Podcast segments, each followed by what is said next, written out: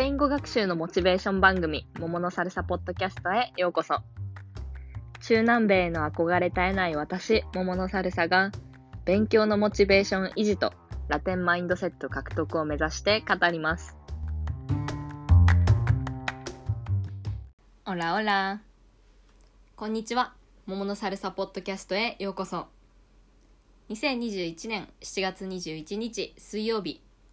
今日もエピソードを聞いてくださってありがとうございます。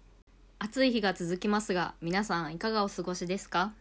しっかり食べてしっかり水分補給もして夏バテや熱中症には気をつけてください。前回のエピソードで少しお話ししたんですが私は昨日まで3日間サーフィンをしてきました。人生で初めてのサーフィンで3日間があっという間に過ぎました。もちろん体は疲れたんですけどとっても楽しかったです。今回は知り合いの方に紹介してもらって千葉県の九十九里浜にあるリバティサーフというスクールで教えていただきました、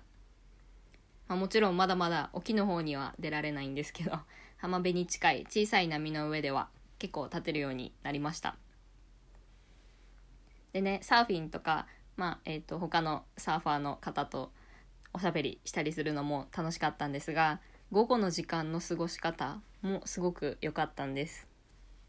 スクールの2階部分にある宿泊施設に2泊したんですが1日の流れを簡単に言うともう目の前180度全部海なので朝の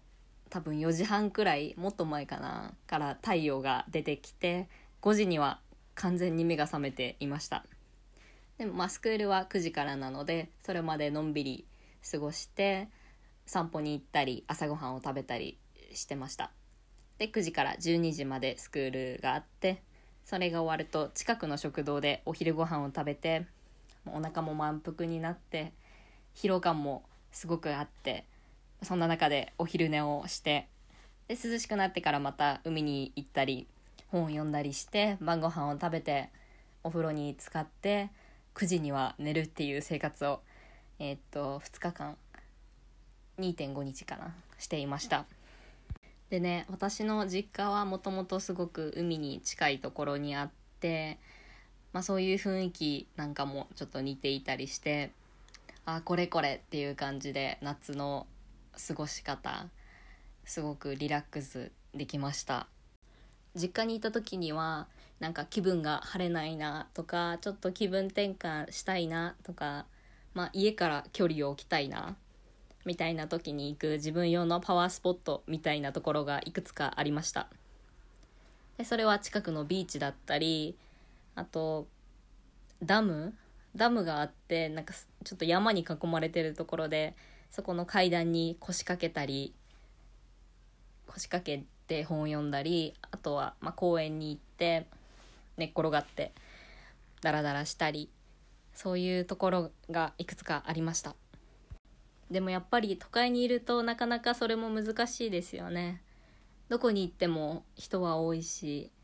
お金もなんだかんだかかっちゃうしうん今のところ私の中で私にとってのパワースポットは一応大学人が少なくて緑も多いかな。とあとはまあ場所っていうわけではないけど、まあ、散歩に長い時間行ったりもしてます。どこかなんだろうおすすめの場所とかあったら教えてください。あとね私車に乗るのもすごく好きでした。一人で車に乗って音楽をかけてカラオケをして運転をしてるとなんか瞑想みたいな感じで頭の中で何もなんだろう無駄な考え事とかしなくてよくってそれもすごくうん自分の頭をリフレッシュさせたい時によくやっていました。そうやってなんか適度に集中して何も考えない時間っていうのは瞑想と同じみたいな同じような効果があってやっぱりいいらしいですよ。他に料理とかジムとかまあ人によって本当にたくさんあると思います。もしもまだ私みたいに今住んでいるところで自分用のパワースポットが見つかっていないっていう人はちょっと遠出してみるのもありかなと思います。まあ、なかなかねお金もかかっちゃうのでそんな長い間は行けないかもしれないですがいつもと違う環境で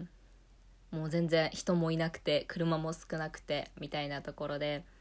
まあ、自然の近くに泊まって美味しいもの食べて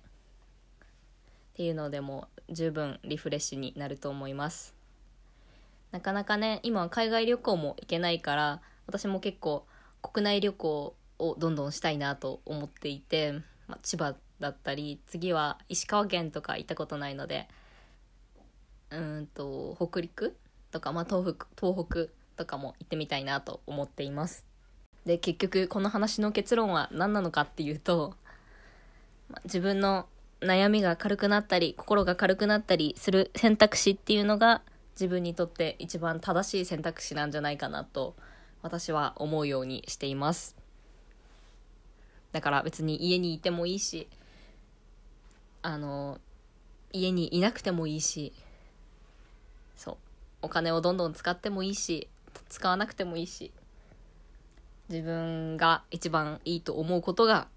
一番いいと思います。はい。ではちょっとよくわからなくなってきたので今日はこれで終わりにしようと思います。今日も最後まで聞いてくださってありがとうございました。感想やリクエストなどあればインスタグラムの、えーと、DM からぜひ送ってください。アットマークサルサでももです。単語の間にアンダーバーが入ります。それでは皆さん明日からも勉強頑張っていきましょう。チャオ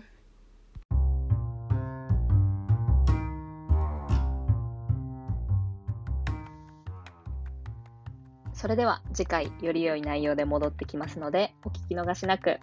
チャオ